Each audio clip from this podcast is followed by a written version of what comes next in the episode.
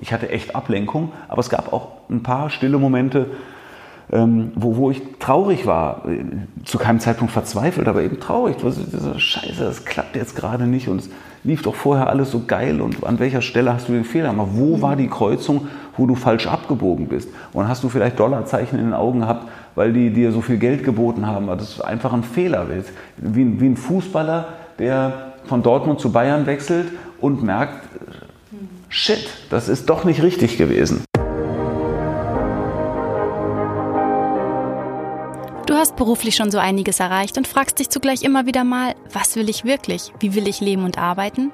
Dann bist du hier genau richtig. Ich bin Gina Friedrich, Career- und Life-Coach für Menschen, die ihre Zukunft bewusst gestalten wollen. Jeden Donnerstag bringe ich dir inspirierende, erfolgreiche und auch bekannte Persönlichkeiten aus der Business-, NGO- und Sportwelt. Sie alle teilen mit dir, was diese Fragen für sie bedeuten, wie sie mit Herausforderungen umgehen und ihren Weg gestaltet haben, um dahin zu kommen, wo sie heute stehen. Und nun lass dich inspirieren auf deiner ganz persönlichen Reise in Richtung der Zukunft, die du dir wünschst. Konnichiwa zu Folge 34. Heute melde ich mich aus Kyoto in Japan und freue mich, dass du eingeschaltet hast. Durch eine Fehleinschätzung habe ich meine eigene Show gegen die Wand gefahren. Das ist der Titel dieser Episode mit Johannes B. Kerner, den ich vor einigen Wochen in Hamburg treffen durfte. Für ihn stand immer fest, dass er Sportreporter werden wollte und das auch ganz ohne journalistisches Studium oder Ausbildung. Und das hat er geschafft. So moderierte er zum Beispiel Spiele der UEFA Champions League und das Sat1 Fußballmagazin und im ZDF hatte er eine Ewigkeit lang die nach ihm benannte Talkshow Johannes B. Kerner, in der sich Kanzler und Prominente die Klinke in die Hand gaben. Derzeit ist er nebst vielseitiger Projekte mal wieder mit einem eigenen Format unterwegs und zwar mit der Talkshow Bestbesetzung bei Magenta TV. Ja, und gesellschaftlich engagiert er sich ebenso, unter anderem mit seiner eigenen Stiftung. In diesem Gespräch beschreibt Johannes, wie er an so manchen Stellen auf seinem Weg einfach Glück hatte und welche wichtige Rolle andere Menschen hierbei hatten.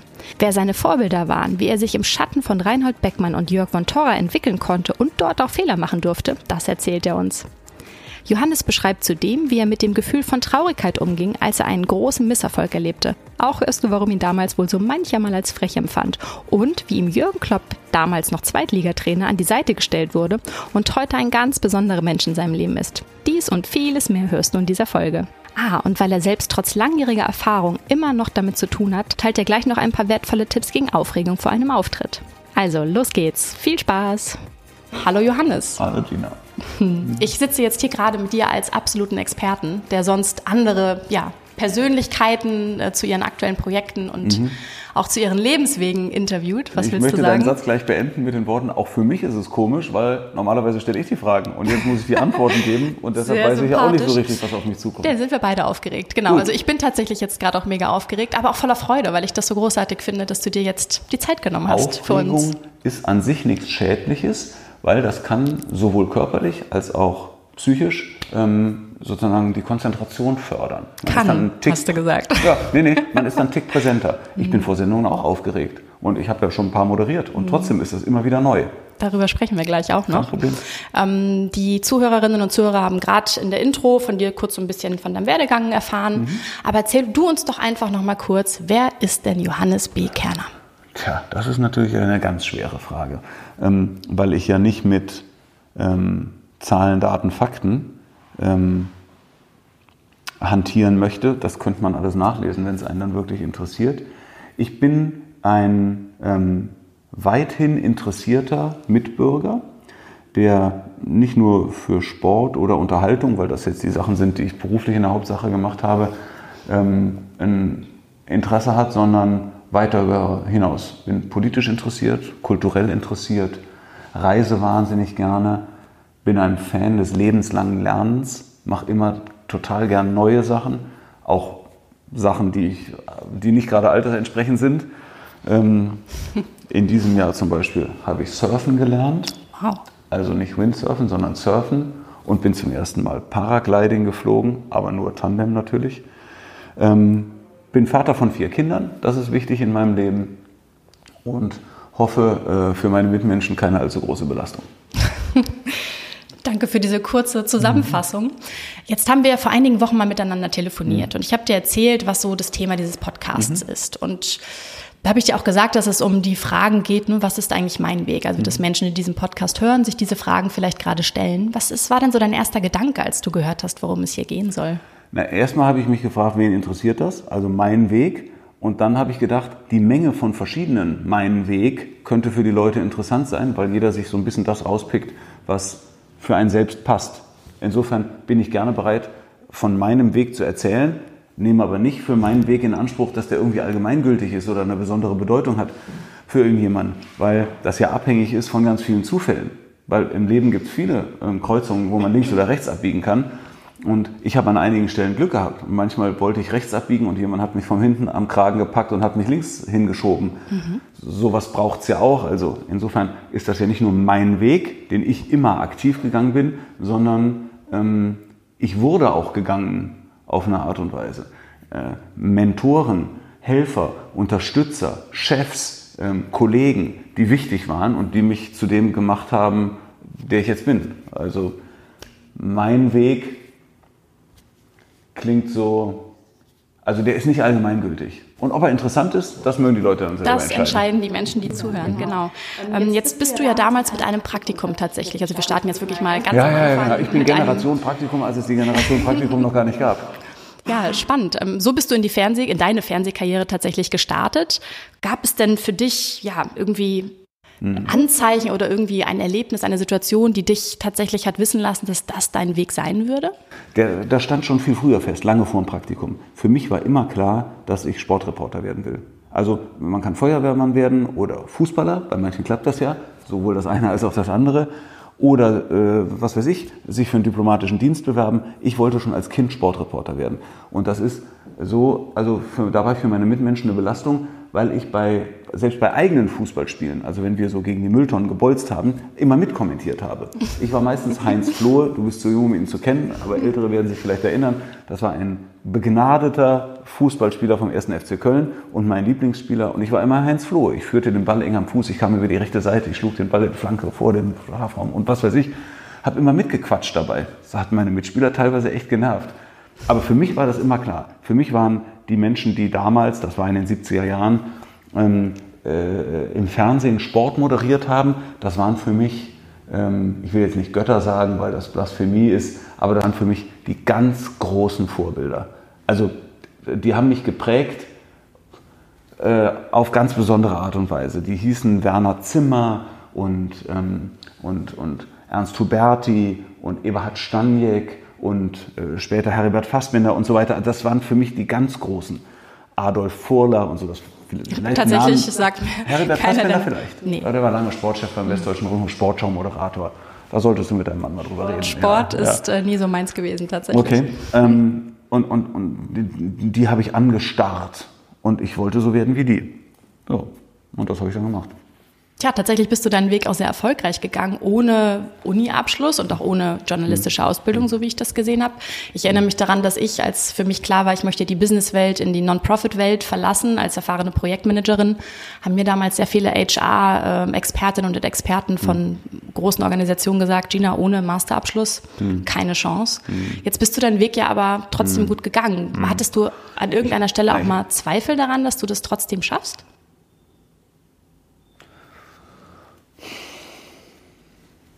Nö, Zweifel hatte ich eigentlich nicht. Ich wusste, dass ich das kann. Ich bin auch ähm, ausgestattet mit einem relativ gesunden Selbstbewusstsein und an bestimmten Stellen auch mit so einer Chutzpe. Also auch, ja, ähm, als wir mal eine Sitzung hatten, da war ich noch Praktikant, da wurden dann die Jobs verteilt in der Sportredaktion bei dem Sender, wo ich war.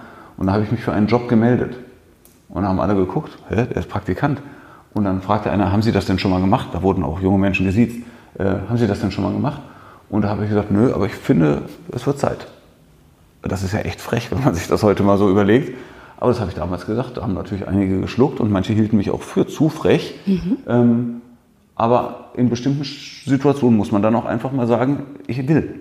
Ich will das. Und ich wusste, dass diese acht Wochen Praktikum im August 1986, dass das mein Fuß in der Tür ist. Das wusste ich einfach. Und da begann der Dienst um neun und ich war nie später da als acht.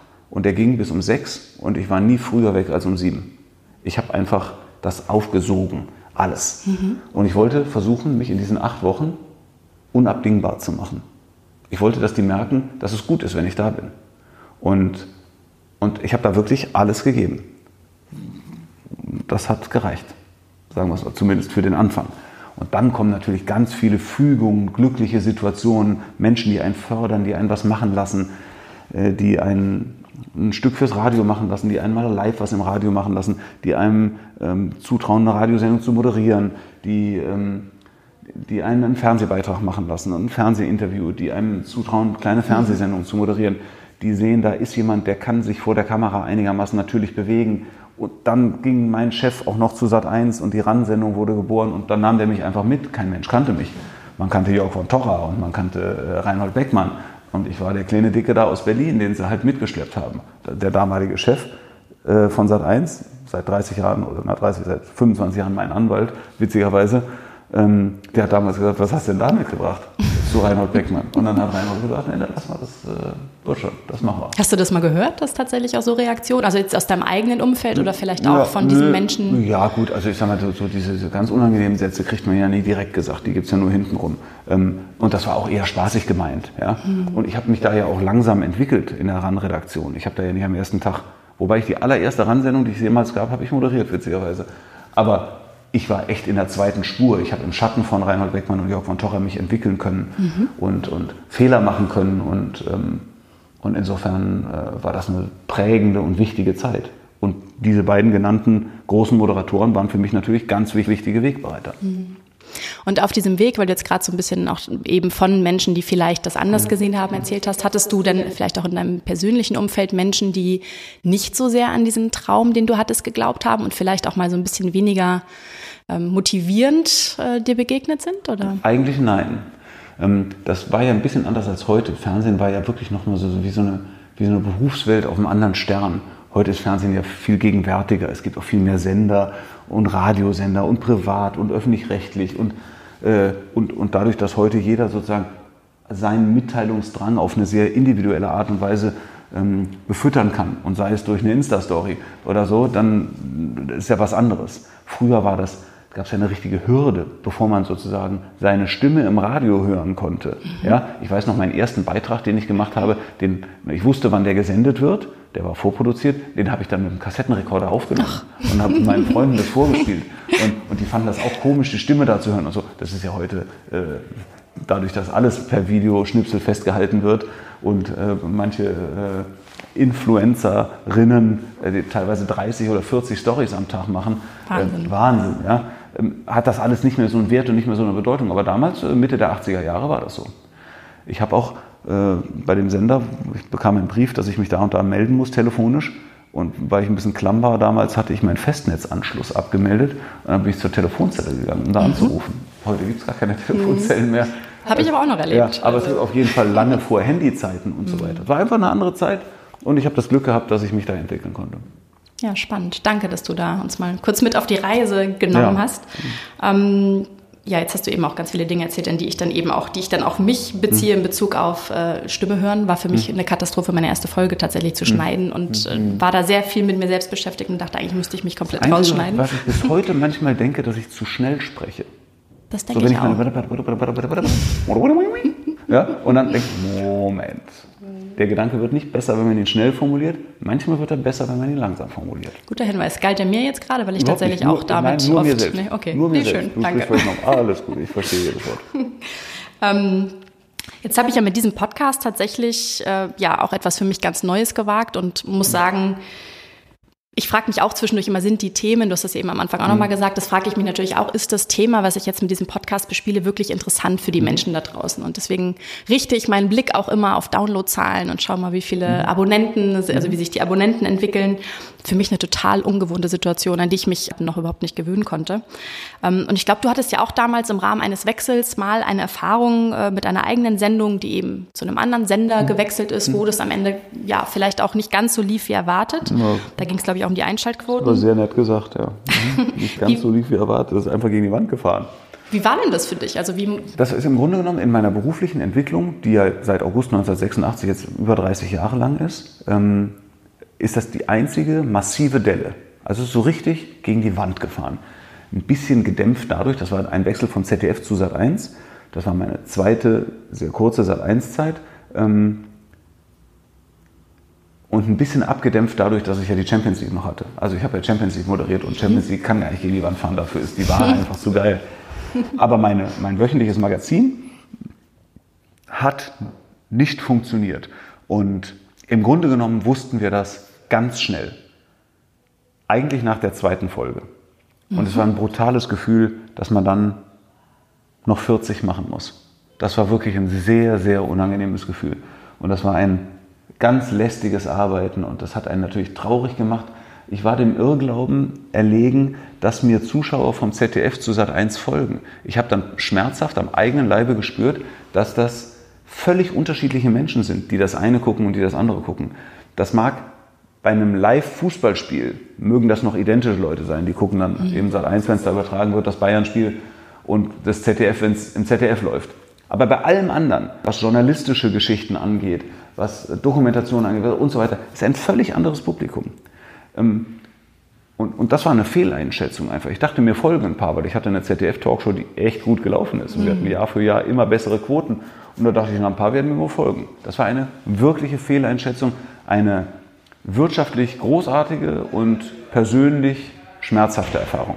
Wie bist du denn für dich damit umgegangen oder wie hast du dieses Gefühl dann ja, überwunden? Ich offene, also es gab eigentlich drei Sachen. Das erste, ich wollte professionell auch mit dieser Situation umgehen, habe überlegt, wie kommen wir da wieder raus, habe natürlich mit meinen Kolleginnen und Kollegen eng zusammengearbeitet, auch Hilfe von außen geholt, die dann nicht geholfen hat, aber eben nichts unversucht gelassen, professionell.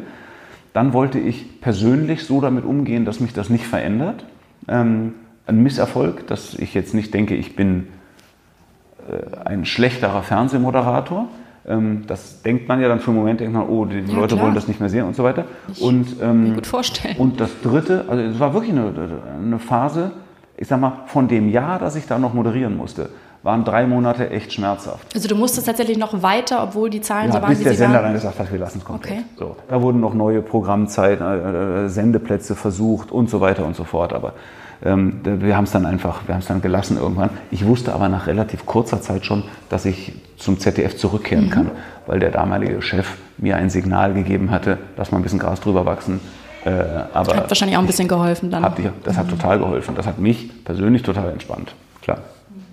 Und jetzt hast du gerade erwähnt, dass das natürlich auch irgendwie, du wolltest nicht, dass das was mit dir macht, dass du mhm. an dir zweifelst. Mhm. Was hat dir da oder wer hat dir da vielleicht dann doch noch beigeholfen? Na, ich habe hab eine Reihe von sehr engen Kollegen, einer ganz besonders, mit dem ich heute noch zusammenarbeite, der hat mir natürlich sehr geholfen. Also ein Prozess, den wir auch schmerzhaft gemeinsam ähm, äh, durchgegangen sind. Dann äh, meine Frau, mit der ich damals ja noch zusammen war, äh, wir haben darüber viel gesprochen. Ich war ja auch eingebettet in ein familiäres Umfeld, vier Kinder, die ja auch Aufmerksamkeit und Betreuung mhm. brauchen. Ich hatte echt Ablenkung, aber es gab auch ein paar stille Momente, ähm, wo, wo ich traurig war, äh, zu keinem Zeitpunkt verzweifelt, aber eben traurig. Was ist diese Scheiße, das klappt jetzt gerade nicht und es lief doch vorher alles so geil und an welcher Stelle hast du den Fehler gemacht? Wo mhm. war die Kreuzung, wo du falsch abgebogen bist? Und hast du vielleicht Dollarzeichen in den Augen gehabt, weil die dir so viel Geld geboten haben, weil das einfach ein Fehler ist. Wie, wie ein Fußballer, der von Dortmund zu Bayern wechselt und merkt, shit, das ist doch nicht richtig gewesen. Das sich erstmal einzugestehen, ist auch kein, ja, kein leichter Moment wahrscheinlich, oder? Das ist, ja, aber man kriegt es mit sich selbst schnell hin. Es kommt dann immer noch mal so eine zweite Ebene, nämlich wie andere im Umfeld damit umgehen mhm. und so weiter.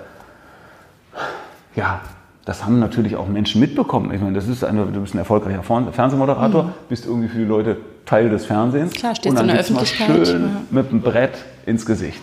Und anders kann man es gar nicht beschreiben. Es war voll auf die Fresse. Anders kann man es, also vornehmer kann ich es nicht umschreiben. Meine Güte. Aber natürlich im Nachhinein eine wichtige Erfahrung. Ich bin froh und dankbar, wie es jetzt ist.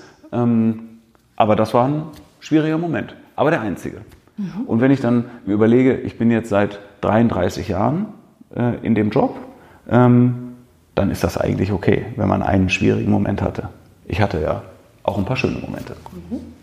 Würdest du sagen, das war für dich so in dein, auf deiner Reise, ähm, die du bisher gegangen bist, so die größte Herausforderung tatsächlich? Nein, nein. Also da würde ich immer sagen, es ist auch für mich jetzt nicht, ähm, ich gucke nicht auf diesen einen Moment solitär, sondern der ist für mich Teil meiner Reise. Mhm. Ähm, ich, ich bin dann eben München, Hamburg nicht straight gefahren über Hannover, Göttingen, Fulda, Frankfurt, äh, Würzburg, Nürnberg, München, sondern ich bin einmal über Erfurt gefahren. Und so ist das halt. Aber ich bin jetzt trotzdem auf dem Weg nach München. Gute Reise, auf jeden Fall. Vielen Dank. ähm, was würdest Und du ich fahre Zug, wie du gemerkt hast. Ja, klimafreundlich. Ich Gre auch. Greta tauglich. Ich ebenso. Ähm, ja, aber was würdest du denn sagen, jetzt so mit Blick auf all die Jahre, was war so für dich die größte Herausforderung? Ähm, das, wie soll ich sagen, man kann die Frage vorwärts schlecht beantworten, sondern eigentlich nur rückwärts. In dem Moment, wenn ein neues Projekt da war, eine neue Sendung, eine, neue fußballrechte Situation, ein neuer Experte an meiner Seite, in, in dem Moment ist das eine ganz normale berufliche Situation, da würde ich gar nicht sagen Herausforderung. Das ist dann Things to do. Da kam irgendwann ein Zweitligatrainer an meine Seite. Die Leute haben sich gefragt, warum soll man uns von einem Trainer aus der zweiten Liga jetzt den Fußball erklären lassen? Der hieß Jürgen Klopp und wurde mein Experte 2005 beim ZDF. Und da gab es echt Leute, die haben gesagt, äh, okay, das ist ein witziges Kerlchen, aber äh, können wir uns nicht vom Erstligatrainer erklären lassen, wie der Fußball geht? Die Sache hat sich ja wie soll ich sagen, entwickelt. Mittlerweile ist er Welttrainer 2019, ähm, Champions League-Sieger und so weiter und so fort. Also ähm, das war dann einfach für mich eine neue berufliche Situation. Und wir haben dann diese berufliche Situation zusammen uns schön gemacht. Wir haben uns eine gute Zeit gemacht. Da hat er tatsächlich auch, ich hatte ihn ja auch interviewt, da Ja. hat er mir auch ein bisschen von erzählt und auch erzählt, dass ihr zwei, glaube ich, auch noch ziemlich gut connected seid. Insofern, Hm. Ja, die ja, Geschichte kenne ich von der anderen Seite auch schon ein Okay, bisschen. also du kannst es bestätigen, ja? Ja. Nee, das stimmt wirklich. Das ist ein ganz besonderer Mensch in meinem Leben. Und, ähm, und da bin ich auch sehr dankbar für, für die, also nicht nur für die Begegnung, sondern für die vielen anderen Begegnungen, die danach noch gekommen sind und dass sich unsere Freundschaft so stabil entwickelt hat, ähm, auch über die Distanz, äh, die zwischen Hamburg und Liverpool liegt. Egal, jetzt nicht das Thema. Ähm, auf jeden Fall, das war neu damals. Im Rückblick würde ich immer sagen, was heißt Herausforderung? ich habe in meinem Berufsleben eigentlich nie eine Klippe gehabt, die ich nicht nehmen kann. Und auch diese Sat 1, dieser Misstritt bei Sat 1 war kein Abgrund oder so, sondern das war halt eine etwas größere Klippe. Da bin ich kurz ausgerutscht auf meinem Weg. Aber das gibt es gibt ja den Satz, dass man immer einmal mehr aufstehen muss, als man hinfällt. Und natürlich habe ich auch nicht alles toll gemacht in meinem Berufsleben, sondern äh, durchschnittliche Sendungen gemacht, vielleicht auch mal daneben gegriffen oder eine schlechte Sendung auch mal schlecht moderiert. Aber im Großen und Ganzen würde ich heute, hätte ich jetzt die Frechheit zu sagen, ich kann das. Ich kann da vor einer Kamera treten. Ich bin da ungefähr so, wie ich auch jetzt bin. Ich muss mich da nicht verstellen. Ich will mich auch gar nicht verstellen. Die Kraft hätte ich gar nicht, ähm, mich zu verstellen. Und, und das hat so doch eigentlich leidlich geklappt. Ich bin nicht unzufrieden. Ich bin dankbar. Und in manchen Situationen bin ich auch demütig vor dem, was mir da widerfahren ist. Und äh, dankbar und demütig vor dem Glück, das ich habe haben dürfen. Insofern ähm, ist Herausforderung, das war jetzt ein bisschen längere Antwort, sorry. Nö. Herausforderung ist nicht mein Spannend. Wort. Ja, Herausforderung ist nicht mein Wort. Es ist mein, es ist mein Weg. Es ist mein Weg. Es ist nicht alles immer auch gleich eine Herausforderung. Was würdest du denn sagen? Was treibt dich denn an oder was motiviert dich denn tatsächlich, deine Ziele dann auch so zu verfolgen? Weil es ist ja schon spannend, dir Na, jetzt da so mittlerweile ist es so, ähm, mittlerweile, da, da bin ich jetzt auch frech. Äh, ich, wie sage ich das richtig, dass das nicht zu großkotzig soll auch gar nicht so. Ich sag mal, wenn ich mich einigermaßen bescheide, gäbe es wirtschaftlich keine Verpflichtung mehr, äh, Fernsehsendungen zu moderieren. Das würde ich irgendwie hinkriegen. Aber mich interessiert, ich habe ja anfangs gesagt, lebenslanges Lernen, mich interessiert das Nächste. Mich interessiert jetzt Augmented Reality, mich interessiert virtuelle Realität. Ich fahre im Europapark Achterbahn mit so einer Brille auf und denke, what ist denn hier los? Das ist ja Wahnsinn. Ja? Und Echt, überhaupt sowas kein- gibt's jetzt? Das habe ich noch gar nicht mitbekommen. Extremes musst du machen. Das ist, also es ist, ich, äh, ja, ich habe auch nicht gedacht, was das mit einem macht. Ja, ich habe jetzt von einer Ausstellung gehört in München. Da kriegt man auch so eine Brille auf und soll dann einfach nur geradeaus gehen. In dem Film siehst du aber, dass du über einen Abgrund gehst und das macht dich Gottes völlig Willen. verrückt. Also so krass, was möglich ist. Dann verfolge ich Instagram mit, mit äh, wirklich Interesse. Und zwar gar nicht sehr aktiv. Ich habe irgendwann mal 5000 Follower gehabt. Zufall der Instagram-Geschichte. Ich bin völlig inaktiv. Aber ich gucke, was machen andere da. Das interessiert mich. Twitter hat mich am Anfang auch interessiert. Ist mir sozusagen zwischen Denken und Tippen ist, ist mir offensichtlich bei manchen Leuten zu wenig Zeit. Also da, und jetzt mal jeden Unsinn und die schlimmsten Sachen liest du dann ja auch in der Zeitung. Trotzdem mag ich noch eine Zeitung aufzuklappen und so. Ja, ich bin einfach interessiert an all dem. Ich Also die Neugierde treibt dich an, immer wieder Total. dich neu zu erfinden oder neue Nicht Dinge zu auszuprobieren. Ich, ich bin der, der ich bin, aber ich, äh, ich nehme mich selbst auch gar nicht so wichtig. Also ich bin, ich sehe mich nicht als zentrale Figur in irgendeiner Fernsehwelt. Ich bin da einer von einer Reihe von Leuten, die das machen. Und wenn bestimmte Dinge, Aufgaben zu verteilen sind, bin ich froh, dass sie manchmal an mich denken und gut. Ich bin aber nicht der König der Unterhaltung und nicht der König der Sportmoderation und nicht der Titan und nicht die Legende, sondern ich bin Fernsehhandwerker. Bescheiden Und- ist er. Nee, nee das, es ist ja die Realität. Ich bin eher Handwerker als Künstler. Deshalb kann man mit mir auch äh, in der Sache deftig reden Sehr schön. und muss nicht irgendwie Champagner gekühlt in der Garderobe stehen haben, die vorher gelb gestrichen wird und nur Blumen meiner Wahl und so. Sagt er übrigens, während wir hier gerade an einem Tisch mit Wasser und O-Saft sitzen. Und Honig Ganz für den Tee und ein paar Cookies, die du essen Genau. musst, weil ich zu tun habe. Ähm, Johannes, ich habe gelesen, dass du, äh, Das ist, ist immer gut. Lesen das ist immer ist gut. immer gut, gell? Ja, auch ich äh, bin so für Leben, lebenslanges Lernen und so. Ähm, dass selbst wenn du eine Sendung schon x-mal moderiert hast, Hm. dass du auch immer wieder mit so einem Gefühl der Unsicherheit dort hineingehst. Jetzt hast du ja eben am Anfang auch schon gesagt, dass das ein gutes Zeichen ist. Für mich ist das vor jedem Gespräch, und ich hatte nun wirklich einige, immer noch, also es ist Wahnsinn, wie nervös und aufgeregt ich tatsächlich bin. Ähm, was genau beschäftigt dich denn in so einem Moment, in dem du dann diese Unsicherheit plötzlich spürst, obwohl du schon so oft in der Situation warst? Da gibt es zwei verschiedene Formen von Unsicherheit. Das eine ist die langfristige Unsicherheit. Was passiert da? Wer wird da sein? Was sind die Themen? Wie gehe ich das an? Wann spreche ich wo mit wem? Wie äh, wirke ich so wie gut vorbereitet, aber auch nicht klugscheißerisch und so. Also das sind so generell Herangehensweisen an, an Sendungen. Ja, ähm, das hat mit Vorbereitung zu tun. Ich bin so ein Vorbereitungsfanatiker. Und dann gibt es die ganz konkrete Aufregung. Zum Beispiel bei einer Live-Sendung, 20.14 Uhr, du kriegst aufs Ohr gesagt, wir sind drauf, der Vorspann läuft. Ich weiß, da draußen sitzen 700 Leute, die zu bespaßen schwer ist, weil die ständig bespaßt werden. Trotzdem muss ich eine Atmosphäre schaffen, in der sich alle irgendwie wohlfühlen. Wir wollen Spendengelder, zum Beispiel jetzt mal bei Ein Herz für Kinder. So, ähm, und dann bin ich natürlich, geht die äh, Pompe. Dann klopft es mal ganz kurz. Bei meinem allerersten Interview habe ich gedacht, mein Herz klopft so laut, dass man das übers Mikro hört. Ach, Also das hat hier bom, bom, bom am Hals. Also gesehen hat man es bestimmt. Das war aber ein Radiointerview. Ähm, und, und ich war fürchterlich aufgeregt. Und jetzt gibt es das manchmal auch. Da gibt es ja Tricks. Also wenn ich zum Beispiel körperlich hibbelig bin, gibt eine körperliche und eine innere Unruhe. Körperlich hibbelig, ähm, dann kralle ich die Zehen in den Schuhen zusammen. das gibt ist ein- dann der Trick? das ist der tatsächlich? Trick. Ja, dann steht man, wenn man das selber macht, also wenn du aufstehen würdest. Ich mache es übrigens gerade hier. Ja, ja im Sitzen wirkt es gar nicht so sehr, aber wenn du körperlich wirklich so ein Hampelmännchen bist dann und dann die Zehen ganz fest zusammenkrallst, dann stehst du total fest auf dem Boden und du kannst mal zumindest bis hierhin dich praktisch nicht mehr bewegen. Mhm. Und das mache ich eigentlich so, um mich dann zu erinnern, ey, ganz cool, ganz ruhig stehen und nicht hier. Ne? Ganz ruhig stehen. Alles andere geht von selbst und das, das gibt, mittlerweile ist das ja ein gelerntes Muster bei mir, das erinnert mich dann selbst daran. Alles halb so wild, ruhig bleiben. Aber das mache ich tatsächlich. Also ist auch ein Trick, den ich jedem weitergeben kann. Wer aufgeregt ist, weil er beim Geburtstag des Vaters eine Rede halten muss oder ein Referat vor der Klasse, egal, stabil stehen und dann die Zehen in den Schuhen zusammenkrallen. Bei Flipflops sieht ein bisschen blöd aus, aber sonst in den Schuhen ähm, die Zehen zusammenkrallen, gibt einen ganz stabilen Stand. Und, beruhigt einen körperlich. Ich hatte jetzt gerade das Gefühl, dass es aber noch ein anderes Extrem gibt, wenn du vielleicht dieses Gefühl der Unruhe spürst. Also jetzt bist du mal gefühlt hibbeliger, hast auch das, an, die, das andere Extrem, dass du irgendwie Total ruhig bist. ja und so eine innere Aufregung spürst. Ich frage mich jetzt gerade, es gibt ja viele Menschen, die eben auch beruflich ständig irgendwie präsentieren vor vielen, vielen Menschen. Ja. Ich würde Ja. übrigens mich dazu zählen. Also hast du noch einen Tipp für die, die eben Na, es gibt Ja. natürlich auch so, man, es darf einem niemals egal sein. Rudi Carell hat mal gesagt, man kann nur ein Ass aus dem Ärmel schütteln, wenn man es vorher reingesteckt hat. Und da ist ein bisschen was dran. Also Vorbereitung ist alles. Gute Vorbereitung gibt auch große Sicherheit. Und dann mache ich manchmal vor Sendungen, auch vorm Auftritt, stehe ich auch manchmal hinten und klatsche mir selbst ins Gesicht. Wirklich.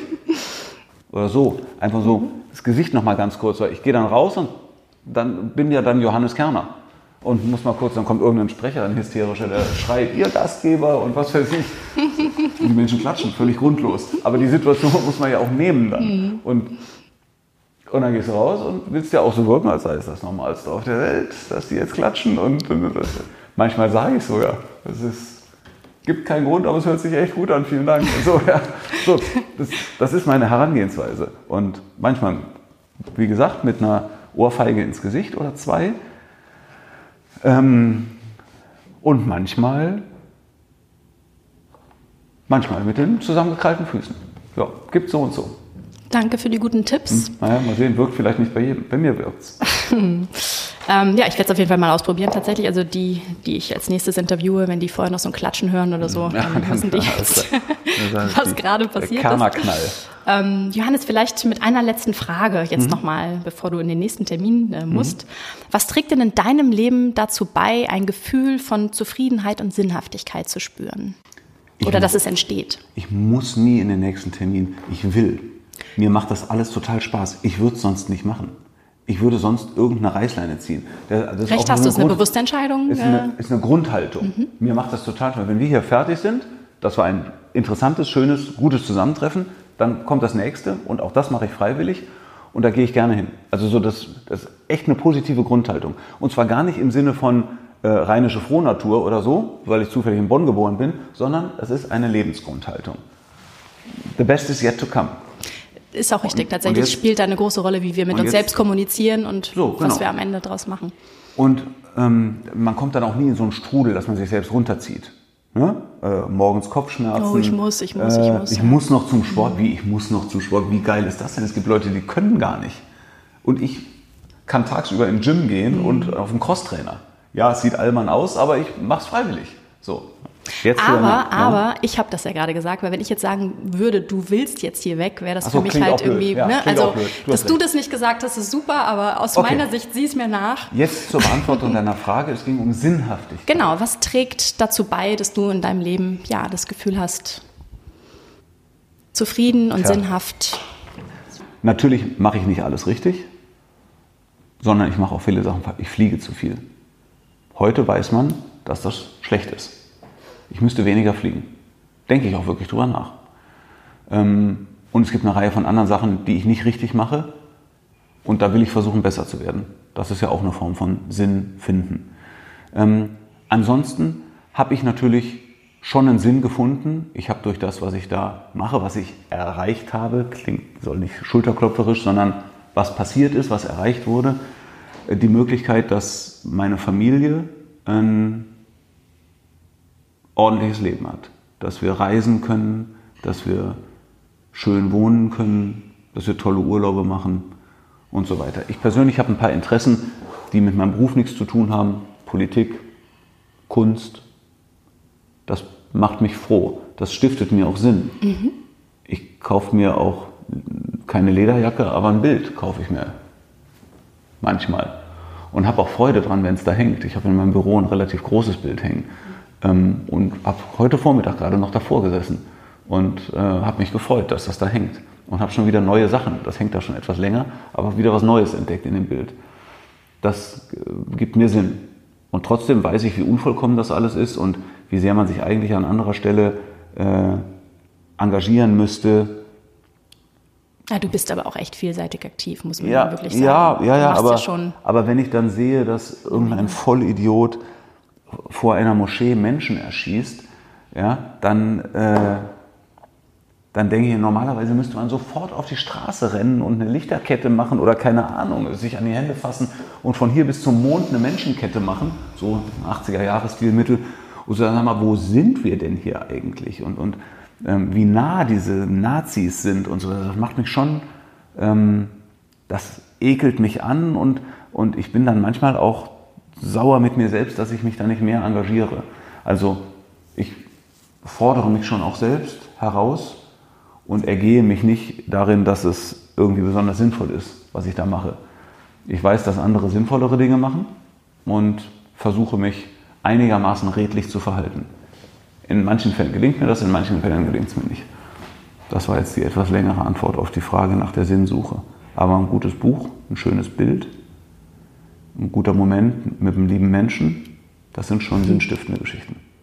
Sehr schön. Johannes, vielen, Und eine Pizza auch. Pizza, Pizza ja, geht immer. Ist, zu gesund ist hier.